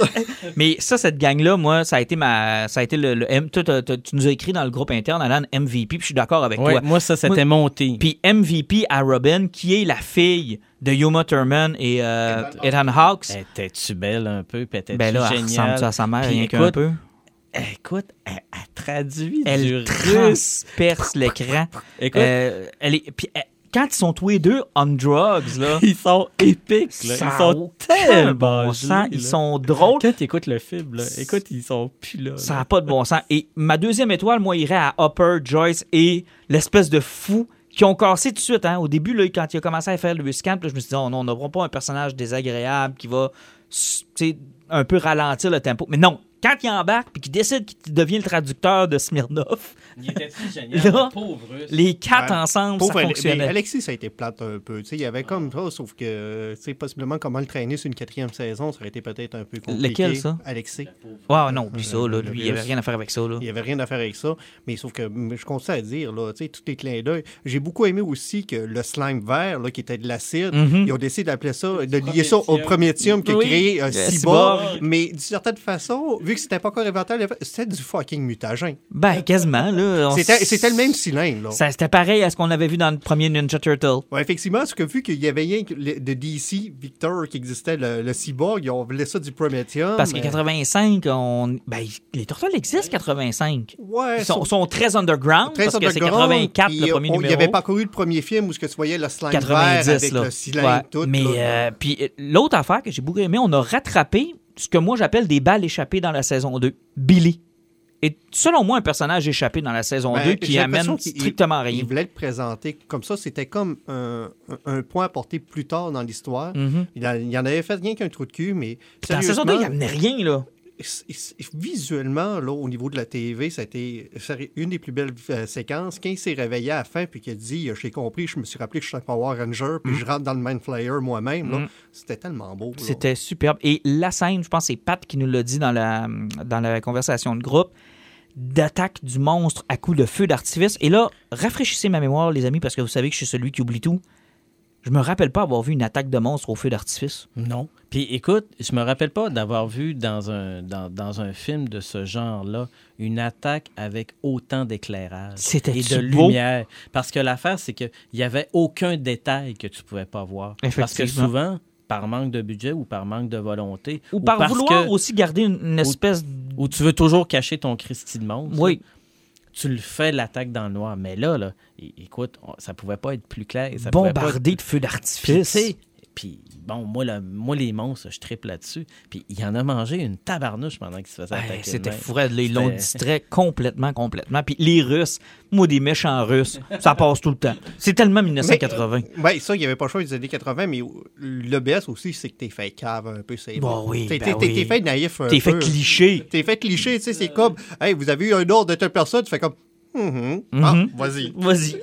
Mais c'est tel- le docteur. Quand le docteur arrive, là, d'ailleurs, il mange une crise de volée, le docteur. Mais, tu sais, puis là, il rit avec eux autres parce qu'ils répètent tout le temps qu'ils Puis travaillent. Aussi, ils ont, Crèmerie. ils ont abusé du pouvoir des années 80 des enfants. Si tu te Mhm. penches par en avant, tu deviens invisible. Oui. Même s'il y a une porte vitrée. Oui, mais c'est les années 80. Mais honnêtement, là, je trouve que c'est une très bonne saison overall. Maintenant, l'avenir, parce que euh, pour ceux qui ne le savent pas encore, euh, parce Ah, qu'il y en euh, a qui ça, l'ont je- manqué. Je voudrais hein. donner une mention, là, euh, tu sais, de- pour donner à Carré l'Ouest, qu'est-ce qu'il y a eu, il a fait des années 80, début 90. là. Euh, Pauvre Hein? gars. maire, là. Ah, le maire. Carré l'Ouest. Ah. Tu sais, Robin Desbois, Roi Je, Colin, je l'ai écouté là. quatre fois. De, de, de- de la, la- la Ah, je princesse sais. Bouton d'Or. Je l'ai écouté quatre fois le moment où Hopper il sac une volée parce que ça m'a fait du bien. Puis à la fin, qu'il compte les Russes, puis que Charles Alexis se fait tuer, que c'est Mm. quand Joyce le voit, elle fait comme, excuse-moi, il faut que j'aille faire de quoi, un coup de poing d'en face, Ah, c'est bon? Mais moi, là, ça m'a fait du bien. Un maire, un politicien qui se fait crisser une volée par Hopper, ça me faisait du bien. Ben, moi, ce que j'ai aimé, c'est qu'il a commencé à essayer de faire du blackmail, puis qu'à un moment donné, le maire fait comme, ben, man, tu prends des pelules, puis tu n'arrêtes pas de boire, ça a job. là, il a comme fait, ouais, le blackmail marchera pas, j'y pète la gueule. Ah, c'était tellement beau. C'était tellement une belle scène. Puis la chemise à Hopper, là, Ah. Je la veux. Ouais, pas achetable. Elle est pas achetable, mais belle en tabarslack. Euh, bref, moi, pour moi, c'est une saison réussie. Les clins d'œil musicaux étaient tous là. Ouais. Hey, you are cold as ice. Hey, ça, quand ça a parti, j'ai fait comme wow, c'était parfait. Euh, les clins d'œil à la culture pop étaient tous là. Euh, moi, j'ai eu beaucoup de plaisir à écouter cette série-là avec ma Ouais, blonde qui en a eu autant. j'ai beaucoup aimé le fait qu'ils nous font écouter Retour vers le futur, puis qu'après, il y a une conversation radio, puis ils reprennent la même conversation avec les Russes, mais là, c'était c'était des Russes et c'était pas d'autres personnes, hey, pour le plutonium. Puis, c'est comme, c'est la même conversation que le doc a avec Marty, mais. Mais bref, je veux revenir sur cette scène, puis c'est peut-être pas tout le monde qui l'a vu parce que moi, je l'ai eu par hasard. La scène de post-credit, je savais pas qu'il y en Tu avait une. par hasard? Ben, c'est parce que Moi, j'ai je- m'en allais pour clencher autre chose, puis en clenchant autre chose, mon curseur a glissé sur la barre de... où on voit, tu sais, il nous apparaît toutes sortes d'images, là. Puis là, je fais comme, hein, crime, il y a de quoi? Et là, j'ai fait, OK, je vais attendre, mais je ne savais pas qu'il y en avait une. Moi non plus. Qui est l'Américain? C'est possiblement pas Harper parce qu'il est encore. Parce que lui, il a, il a- a traversé de l'autre côté. Je penserais pas que les Russes aient déjà réussi à ouvrir la porte du Upside Down. Parce que ça, c'est- un des points que beaucoup de monde ont chialé. C'est parce que depuis la première saison, là, on ne nous parle plus du Upside Down. Non. Quatrième saison, il n'y aura pas le choix de nous ramener ça parce que veut, veut pas, Hopper, il est pogné là-bas. Ben, je pense que... Moi, je pense qu'il a été avalé là-bas, qu'il est pas mort. Ben, il y a eu deux choix. Soit qu'il sautait dans le portail, ou bien qu'il se faisait désintégrer. Moi, j'aurais pris une chance. Je me serais dit, Will a survécu. Je suis allé le chercher là-bas. Je suis capable de Je suis survivre. capable de survivre. Je suis capable de communiquer avec le monde extérieur. Exactement. L'Américain, c'est possiblement quelqu'un d'autre qu'on a totalement oublié. Il y en a beaucoup qui pensent que c'est Hopper aussi. Ouais, mais c'est trop facile. Trop facile, sauf qu'à la fin, on voit un Demogorgon. Ben, ça, c'était sûr qu'il fallait qu'il en ramène un à un moment donné. là. Hmm, Mais vous vous autres, vous êtes pas posé une question. C'est-à-dire? Comment est-ce que tous les Russes se sont sauvés? C'est une bonne question. Parce que là, là, il y a zéro Russe. Il n'y a plus un russe quand y a la, la force arrive. aucun Russe dans le bar. Ouais, mais, Puis il y était une maudite gang. Écoute, ils se sont payés un centre d'achat. mais j'aurais une autre question pour Ce sera toi. pas long. Euh, L'armée américaine au grand complet est débla- débarquée, puis on appelle ça 1984, où tu as un journal par jour, puis le journaliste qui est mêlé comme 10. L'armée est arrivée, ils ont mis une barricade, personne ne l'a traversée, ils ont tous sorti les Russes, personne ne les a jamais vus. L'autre affaire, c'est que, écoute, le maire, il devait être bien payé en esti pour que personne se rende compte qu'on a creusé un immense bunker en dessous du centre d'achat, man. Ben, Ça a tellement dû être long à faire. Mais ce qui arrive, c'est parce que c'est un bunker qui liait à la base du deuxième. déjà. Oui, effectivement, mais quand même, Ah, c'est tout un bunker. j'ai écouté Umbrella Academy. Euh, pas Umbrella, pas Umbrella. J'ai écouté euh, Resident Evil avec Umbrella. Oui, sais, Raccoon City, c'est quand même une grosse ville, mais la base en dessous est 22 fois plus grosse que la ville. puis ils s'en sont jamais rendus compte. Hey, Elle est allée où cette terre-là, hein? Il paraît que les tremblements de terre de, Ca- de la Californie, là, ben, c'est Raccoon City en réalité. Et on va se le dire, là, ils ont creusé le métro de Montréal, ils ont créé une île, ils ont mis où toute cette crise de terre-là quand ils ont fait le centre d'achat? Euh, ben, t'as jamais écouté L'agent fait la farce? Ah oui, c'est vrai, quand m'avaient à mettre partout. Tu sais, le, le le- barbe, barbe fait 20 pieds de haut, là. c'est probablement là qu'ils l'ont mis. Mais bref, euh, bien hâte de voir s'il va y avoir une quatrième saison. Actuellement, on sait pas trop. Ben, euh, ce sera pas long. Euh, en chiffres, dans la première fin de semaine, il y a 40,5 millions de comptes qui ont accédé, puis il y en a 18,5 qui l'ont- millions qui l'ont binge-watché en trois jours, ce qui fait que si tu mets ça en box-office, ça représentera en moyenne 222 millions. Ah, je euh, puis euh, ce sera pas long. HBO Max arrive là, de Warner, Disney Plus aussi. Hmm. Ça t'en prend une quatrième. T'as pas le choix parce que tu aurais pu faire ça l'année prochaine. Parce qu'en 2020, là, Netflix perd 30 à 40 de son, De son contenu. De son, ben, de son contenu et, du Et de monde son auditoire. De son auditoire. Puis ils ont fait même des stats, là. Il y a environ une dizaine- il y a au-dessus de 10% des membres actuels qui disent là, que s'ils cancelleraient, ils se abonneraient rien que pour écouter Stranger Things.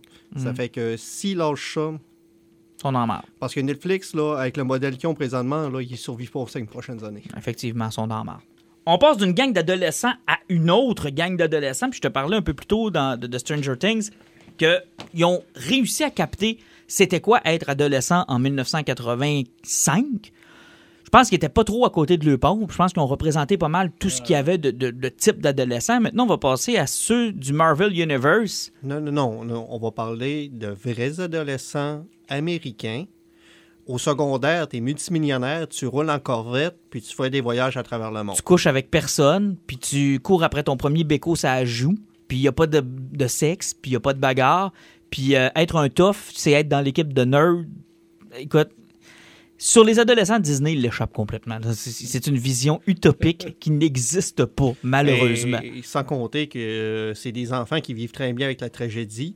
Il y a 4 milliards de personnes qui sont disparues, sont réapparues 5 ans plus tard, en un huitième de seconde. Ils appellent ça le blip. Et la seule conséquence, c'est que ton secondaire 3, à place de le faire à 15 ans, tu le fais à 20 ans. C'est incroyable. C'est aucune conséquence. Le- sérieusement, le monde soit réapparu. Le gouvernement, le gouvernement s'est reformé le lendemain.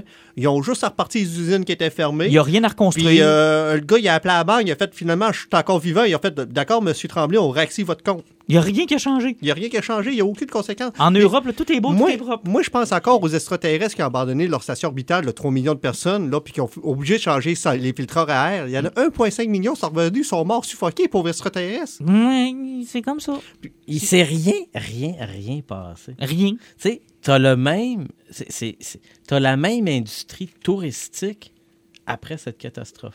oui, ça marche de la même Il n'y a façon. même pas de bidonville. non, Non. Puis toutes les, tout ce qu'il y avait en Hey, Europe qui a besoin d'être... excusez-moi, inter- là. Tout est beau. il n'y a pas de réfugiés? C'est pas Non. long, c'est pas long. En Nouvelle-Orléans, là, hein, il y a eu un coup d'eau. Tabarnak, ils ont tout pillé les maisons puis ils les ont brûlées Ah oui. en une semaine. Et il n'y a rien eu en cinq ans. Tout est revenu à normal. Ils ont retrouvé leur job, ils ont retrouvé leur maison. Le gazon t'avais pas fait depuis cinq ans, c'est pas grave. Puis les 300 personnes qui étaient dans l'avion, que le pilote a disparu, qui sont morts, on s'en crisse. Tout le monde qui était sur l'autoroute, parce que les chauffeurs ont disparu à 120 km/h, qui ont tué leur famille, puis les autres qui étaient poignés là-dedans, Non. on s'en crisse. Zéro, zéro, zéro On conséquence. appelle si ça le blip et c'est drôle. Oui, c'est drôle parce que à cette heure, le petit gars de deuxième année est rendu genre un adolescent, puis c'est comme wouh! Hey, on a vu des films catastrophes qu'il y avait moins de monde qui mourait, là, pour se ramasser dans Mad Max. Je sais, je sais, il n'y a aucun apocalypse Écoute, à ce cet Zéro conséquence écologique. Rien, là, tu sais. Il n'y a même pas. Écoute, ça n'a pas de sens, là. Il n'y a rien qui a changé. C'était c'était débile, inouï. C'est assez spécial. Maintenant, il faut que tu passes au travers de ça si tu veux écouter le film. Mais t'imagines-tu aussi tes pauvres gars, là, que dans le blip, là, t'as disparu en traversant la rue, là, cinq ans plus tard, tu réapparais là, mais tu te fais frapper au même moment parce qu'un char décide d'être passé? Ouais, c'est très possible. Sauf que là, ça, ça devient de la suranalyse, mais c'est très possible. Ah ben, qu'ils ont décidé de bâtir un mur où ce que t'étais disparu, tu réapparais dans le mur. Hmm, Possiblement. Possiblement. Tu dois faire un calice de saut chez vous, il y a quelqu'un qui apparaît à travers ton plancher puis il coupe en deux, là. Ben, euh, chose, tante May, elle l'a dit, hein, je suis apparu chez nous, puis il y avait du monde euh, qui, avait, qui avait loué mon logement, puis ha ha ha, j'ai récupéré mon logement. C'est comme ça que ça s'est passé. J'ai tellement des pensées débiles, là. Ouais. Écoute, euh, t'es disparu en faisant coup-ci, coup-ça, puis là, tu réapparais, mais seul. pas à travers la bonne personne. Tout seul. Tu fais coup-ci, coup-ça dans le vide. Mais euh, ça, c'est un peu spécial de la façon qu'ils ont. Mais mettons que tout ce bout-là. si t'as c'est le- disparu d'un avion, tu réapparais-tu dans le ciel? Ouais, Très possible. Mais tout ce bout-là, mettons que je le mets de côté pour garder le film en tant que tel, soit l'histoire en tant que tel. Mettons, pe- bon, Tony Stark est décédé, euh, tout le monde est revenu, Ah oui, blablabla. euh, puis un point par rapport au fait que toute la planète Terre pleure Tony Stark. Euh, quand le snap est arrivé, il a dit fuck le monde, je pars en retraite. Black Widow s'est occupé de la police mondiale pour amener la paix partout. Personne n'y a fait un fucking monument. Elle a même pas eu de funérailles à la fin d'Avenger Endgame. Non. Elle est morte, c'est tout. Elle est morte. Elle est morte. Elle a ramené la pierre de l'âme de sa vie. Puis euh, oui, euh. Tony Stark s'est suicidé pour éliminer l'armée de Thanos, mais c'est Hulk qui a ramené tout le monde, qui a Oui. causé le blip. Mais c'est Tony Stark, le héros. Parce que c'est lui qui a parti sa franchise il y a 10 ans. OK, OK, c'est vrai, c'est Disney. Si tu vends des jouets, t'es une vedette, OK? Excuse-moi, j'avais perdu le point. Effectivement, que- c'est comme ça que ça fonctionne. Mais le film en tant que tel, parlons du film en tant que tel. Moi, j'ai eu beaucoup de plaisir. J'ai trouvé ça drôle, Oui, j'ai trouvé ça J'ai eu sympathique. plus de fun que le premier. Bon, J'aime toujours pas Tom Holland en Peter Parker Spider-Man. moi, il me dérange pas. Ben, c'est c'est celui que j'aime le moins jusqu'à maintenant. Euh, L'idée du méchant mystérieux, de la façon qu'il a été apporté, c'est correct. Au moins, euh, Nick Fury est encore un crise de cave à la Captain Marvel, mais sans rien vous spoiler, à la fin, dans le deuxième On règle le dire, problème. On règle le problème, on sait pourquoi. Mais euh, Mysterio, ils l'ont tellement bien emmené. Là. Incroyable. Je trouve que c'est un des meilleurs méchants du Marvel Universe depuis un petit bout. Ouais. Je vais te laisser en parler parce que tu as beaucoup aimé beaucoup de mais moi, je vais, par après, je vais ramener tous les côtés négatifs de Ah ça. ouais, tu vas faire ça? Ah, Ben oui, parce ok. qu'encore une fois, j'ai suranalysé, il paraît. Quelle surprise! Tu vas nous amener des points négatifs d'un film. N'empêche que Mysterio, d'abord, visuellement, c'était impeccable. Visuellement, c'est génial. C'était superbe. Le personnage, ses illusions. C'est, c'est ma- D'abord, ils ont parfait, respecté là. le fait, parce que moi, j'avais beaucoup de peur en voyant les previews que on ait attribué des pouvoirs à Mysterio. Moi, je pensais qu'on allait avoir affaire à quelqu'un qui avait des pouvoirs, puis je trouvais ça un peu plate parce que Ben, avec le doute de l'univers parallèle, on espérait ça. qu'ils s'en aillent pas là, mais euh, ils l'ont bien apporté. Très beau. bien amené. Puis le fait que Tom Holland puis Jay Gyllenhaal, ils ont comme. tu sais, Ils ont bondé. Ils sont comme devenus des Il y avait une chimie, Il y avait une chimie, ça fait que ça a beaucoup aidé pour le film. Puis honnêtement, les, les- les images étaient superbes. Quand euh, Peter Parker affronte Mysterio pour la première fois, puis qu'il réalise que c'est des illusions, puis que là, il est mêlé, puis on lui fait voir toutes sortes de choses jusqu'à un Tony Stark qui sort de la Terre, puis c'est de belles images, bien fait. Ouais, à la fin, mais sauf que c'est ça qui risque. Parce qu'en plus, dans le film, euh, il y, a- un point qui était bizarre aussi, c'est que Marvel, Disney se sont rendus compte qu'il avait rushé Spider-Man. Il en avait fait un adolescent euh, prépubère un petit peu bizarre qui rushait sur tout puis qui faisait des petites jokes une fois de temps en temps. Ils se sont rendus, ils se sont rendus compte qu'ils avaient oublié le Spider-Sense puis ils se sont fait dire en Chris, qui est devenu, malheureusement en français, il l'a appelé le... Le chatouillis. Le chatouillis. Le chatouillis. En anglais, je pense que c'était le Peter Tingy, quelque chose Le genre- tingling. le Ouais, ti- tingling, le ouais, Peter, un- euh, tu sais, en tout cas, mais sauf qu'il a appelé ça le petit chatouillis. Et euh, aussi, il avait oublié de faire le fait que c'était un gars qui était super brillant. Ça fait qu'à un moment donné, il a expliqué la physique quantique en une phrase, puis le monde a fait Qu'est-ce que tu dis là Puis euh, quelqu'un a fait Nerds. Là, c'est que c'est un génie. Ouais, mais je le trouve quand même bien réussi. Non, mais moi, ce que j'ai, c'est qu'on a vu qu'ils ont essayé de rattraper quelques points qu'ils avaient oubliés sur le Ils ont personnage. fermé des portes, ouais. Ils ont fermé des portes, effectivement, puis ça a bien fait. Même si le film tourne encore tout autour de Tony Stark, pareil. là. Ben, c'est le point que je veux apporter. Là. On, on parlera un petit peu de, de- de- des illusions de, de Quentin Beck. C'est qu'on se rend compte que Quentin Beck, c'est lui qui avait créé le BAF, qu'en français, il appelle le vomi. Mhm. Euh, dans Civil War, la réalité virtuelle, où ce que Il voit son Tony père, Stark utilise tout. ça pour faire de la psychoanalyse, là, ouais. c'est le gars qui a créé ça, donc il explique comment il fait ses illusions. Mais Tony Stark l'a calissé dehors. C'est que le gars s'est frustré, il a pris d'autres employés frustrés qui se sont fait crisser dehors parce que Tony Stark, aussi fin qu'il peut l'être, il a toujours été un industrialiste trou de cul. Ben, il a envoyé tout le monde dehors. Puis ça, c'est génial. Par exemple, la connexion avec les autres films, d'aller rechercher ces acteurs-là, j'ai trouvé ça bien. Effectivement, c'est que là, tu as toute une communauté qui sont anti-Tony Stark, qui veulent le tuer. Puis ça, ce qui lève le point de Tony Stark a créé Ultron. C'est lui qui est en arrière de la technologie des hélicarrières qui allait tuer tout le monde dans Mhm. Winter Soldier. Euh, c'est lui qui, a- qui avait, qui voulait dans Civil War faire un super système de contrôle de l'humanité au grand complet. Et dans celui-là, il a créé un satellite qui peut donner le contrôle à n'importe qui avec des, des drones tueurs qui peuvent éliminer n'importe qui sur la planète en un huitième de seconde. Et ça te prend rien qu'une paire de lunettes, puis tu dis Élite, Edith, tue la planète. Non, l'as-tu écouté le film où t'as, t'as- écrit une thèse sur le film? Ça fait que moi, mon plan, ce que je dis, c'est que Thanos, depuis le début, avec les gemmes toutes, il avait vu que le seul moyen de réussir à tuer Tony Stark, c'était son plan machiavélique, jusqu'à la fin, que tout le monde revienne, puis que lui meure, mais qui a tué Tony Stark, qui allait éliminer l'univers éventuellement. c'est que le super vilain du MCU, c'est Tony Stark. Mais non! Oui. c'est non! C'est des drones, c'est sympathique. Il s'est fait voler, puis là, Ben ben, oui. Spider-Man les a. Fait que c'est oui, correct. mais pas rien que ça. Tony Stark avait pris une retraite, il s'occupait plus de rien. Spider-Man était mort. Quand Spider-Man est revenu, lui, il est mort. Mais entre-temps, il avait quand même eu le temps de faire le satellite puis de dire Je vais le donner à Peter Parker qui est mort. Ouais, mais ça, ça se peut que ça se soit passé avant Infinity War. Mais euh, OK, et puis euh, ouais, mais ce satellite-là, qu'est-ce qu'il faisait dans Parce que ces lunettes-là, ils les avaient pendant Infinity War. Ouais. Ça se peut qu'il ait tout fait ça avant l'événement d'Infinity War. Ça, c'est très possible. là. Mais sauf que c'est c'est écrit. Puis mais- jugeait juste que Pa- Peter Parker était pas prêt. J'ai beaucoup aimé aussi les lunettes, c'est que je donne le pouvoir à Quentin Beck.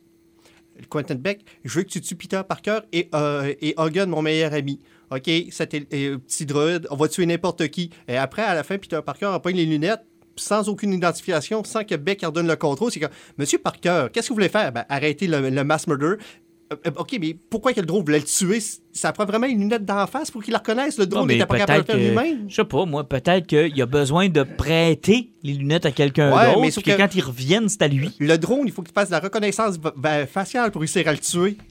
Mais moi, je pense que c'est le même genre de lunettes que celle de Clark Kent, où quand il mettait ses lunettes, personne ne savait que c'était Superman. Puis quand il enlevait ses lunettes, personne ne reconnaissait que c'était Clark Kent, pas de lunettes. Et ça, se peut- hey, ça, doit être, ça doit être lourd à faire ton épicerie, Alan. ça, doit, ça doit tellement être difficile, là. Ça doit être long, hein. Est-ce que tu lis chacune des, des boîtes que t'achètes? Euh, Pas besoin. Tant qu'il y a des ingrédients qui peuvent me tuer, moi, je les apprends. Je suis tellement négatif sur tout. C'est que, hum, polysorbate 60. Ça doit tellement être lourd, là. Honnêtement, là, quand ta mère t'a allaité, là, ça devait être long, là. Ça devait tellement être long, là. Ça devait être vraiment pénible. Tu, tu m'as, tu m'as genre Ben, ben, enlevé toute joie de vivre. ben, en peut-être qu'elle me donnait du plomb et du mercure. Je sais pas. Je sais pas ce qu'ils t'ont fait boire, là. Mais, tu sais, écoutez pas Alan, c'est bon, Spider-Man. Ouais, j'ai pas que le film est mauvais. J'ai eu beaucoup de plaisir. C'est juste qu'il y avait quelques petits qui, ce détails. qui est le fun d'Alan, c'est que tous les petits détails l'énervent. Mais on parle d'un fucking gars qui a les pouvoirs de l'araignée, puis ça, ça le dérange pas. Ça, ça, ça le dérange pas. Hey. Ça, ça, ça, c'est pas grave. N'importe qui peut coller après un mur s'il est lancé assez fort. Sais que le fait que le gars ait des pouvoirs d'une araignée radioactive, ça, ça passe. Mais, mais le reste passe pas. C'est comme ça. Hey, Black Monkey, euh, Ah. OK. On, on, on arrête tout ça, là. Ouais. Et ça, tu peux parler de Mysterio avec ses belles illusions? Mais juste pour vous dire que les 4 Elementals, ça respecte les. Je pense c'est ce que Steve Ouais. Ditko avait fait dans les années 60. C'était vraiment le premier ennemi que Mysterio avait créé pour essayer de devenir un super-héros puis essayer de faire tomber Peter Parker. Mais c'était beau, par exemple, aussi, les, les Elementals. Ils étaient bien il faits. était super, super beau. Le plan était super bien monté. Ouais. Puis euh, le fait que, heureusement, que Peter Parker n'avait pas travaillé sur Spider-Sense avant parce que ça aurait jamais marché. Parce que, mettons qu'on aurait eu un Tobey Maguire, ça aurait arrivé, il aurait fait. Euh, puis il aurait été facile le monde, le gars dans le pot de l'autre côté. Ça Ouais, mais secondes. Maguire, il aurait dansé. Puis il aurait pleuré. Puis il aurait probablement été en tutu voir MJ faire une pièce de théâtre poche. Fait que ça aurait pu marcher pareil. J'ai beaucoup aimé, par exemple, le fait de MJ en faisant comme qu'il avait comme guessé qu'il était Spider-Man parce que. euh, au, au niveau subtilité, c'est vrai qu'il Ah, sérieusement, c'est sûr que c'est lui. Mais d'ailleurs, elle est que- tellement géniale, MJ. Oui, là. Moi, vraiment je cool. l'adore, cette pas. Mais on peut s'embarquer sur la. Première scène post-credit. Je pense que l'Internet Oui. est tellement Euh, spoilé celle qu'on peut de, finalement, G. Jonah Jameson est à la tête d'un blog, je pense, ou d'un espèce de truc de Ben, fake news. ou- euh, Si on prend le jeu de PS4 de Spider-Man, vu que J. Jonah Jameson avait perdu son poste, il s'était lancé sur un podcast, puis il était un podcast, un podcast anti-Spider-Man. Ouais, fait que c'est un peu ça, puis on voit qu'ils ont repris le rôle à... Comment est-ce qu'il s'appelle cet acteur-là? J'oublie toujours son nom. Euh, J.K. Rowling. J.K. Rowling. c'est ça, J.K. Rowling a repris son rôle. Ça, c'était un beau clin d'œil. Et la fin me fait beaucoup penser à Civil War. Euh, C'est-à-dire que là, on a exposé l'identité de Peter Parker, ce qui, moi, me faisait penser que la scène suivante, on allait revoir Vulture avec un Secret Six ou un... Non, ben, ils ont fait le coup avec le deuxième Spider-Man chez Sony. Puis, euh, pour vous expliquer peut-être pourquoi ils n'ont pas osé faire ça, c'est parce que, tu sais, veux, veux pas, là, ils nous ont présenté J. Jonah Jameson. Dans le premier film, il y avait Mac Cargan qui était là, qui est le scorpion. Mhm. J. Jonah Jameson, c'est lui qui a payé pour la création du scorpion. Ça fait qu'il y a déjà un certain lien qui est là. Mais, Vulture est encore là. mais c'est parce que le, le contrat Sony, Marvel, permettait trois films. Si un des films, non, ça prenait un film qui sautait le milliard. Homecoming n'a pas fait le milliard. Lui, c'est sûr qu'il va le faire, mais sauf que euh, il y avait rien qui pouvait le prédire qu'il allait vraiment le faire. si, si lui faisait pas le milliard, le troisième film n'arrivait jamais. Mais là, il va probablement en avoir un. Oui, effectivement, parce qu'il va faire le milliard d'ici la fin de la fin de semaine. Donc, on pourrait s'attendre à quoi comme histoire? Il parle beaucoup de Craven parce qu'ils veulent pas amener aucun vilain qu'on a déjà vu à l'écran. OK. Donc, pas de Venom. Puis Craven est quand même quelqu'un, un chasseur, qui voulait augmenter sa popularité en faisant comme je vais, je vais chasser un super-héros. Mhm. Euh, puis McCargan, ben lui, ce qui est le fun, c'est que vu que tu as mis J. euh, J. Jonah Jameson là, tu peux faire le méchant de début. Effectivement. Puis après, tu ramènes Craven par après. Ça peut être intéressant, mais moi, je pensais qu'on allait s'en aller vers un Secret Six ou un truc de même. J'étais un peu déçu. Non, c'est parce que ça, Sony, Sony l'ont planté, ils peuvent pas le ramener, ça. C'est pas les Secret Six, Non, c'était c'est quoi? les Sinister, Sinister Six. Six, ouais. Moi, je suis déçu. C'est ça que je voulais voir, moi. Ben, on, on voulait tout le voir, mais comme je vous dis, Sony l'a planté, ça. Ils peuvent pas le ramener, là. Ouais. C'était le plan du troisième film de Sony, puis ça fait pas assez longtemps, puis il faut qu'il y ait sur du différent, parce que s'ils ramènent tous des méchants, tu sais, on veut-tu revoir vraiment Dr. Octopus déjà? Non, pas déjà. Tu sais, tu veux-tu revoir le Green Goblin? Oui. Ah oui. Moi, je m'attendais à avoir une mention à Osborne. Dans Mais ce c'est parce que le Green Goblin, dans ce type d'univers-là, fitterait un peu bizarre. Pourquoi? Ben, c'est parce qu'ils n'ont pas encore présenté encore Non. un, un Osborn. Ouais, c'est sûr. Ça pourrait être. Tu sais, t'as comme la vie au grand complet de Peter qui est là sans Osborn. Hmm. Mais moi, je m'attendais à avoir une affaire comme ça. J'ai été un peu déçu. Puis la deuxième scène post-credit, bon, on vous la dira pas, vous la découvrirez si vous allez voir le film, là, mais Mais ça confirme que ce qu'on disait sur pourquoi il n'avait pas crissé dehors James Gunn avec la quatrième phase qui allait être euh, où n'y a plus d'oxygène. ouais, parce qu'effectivement, c'est vers là qu'on s'en va. Messieurs, on se retrouve dans deux semaines? Oui, dans deux semaines. Dans deux semaines!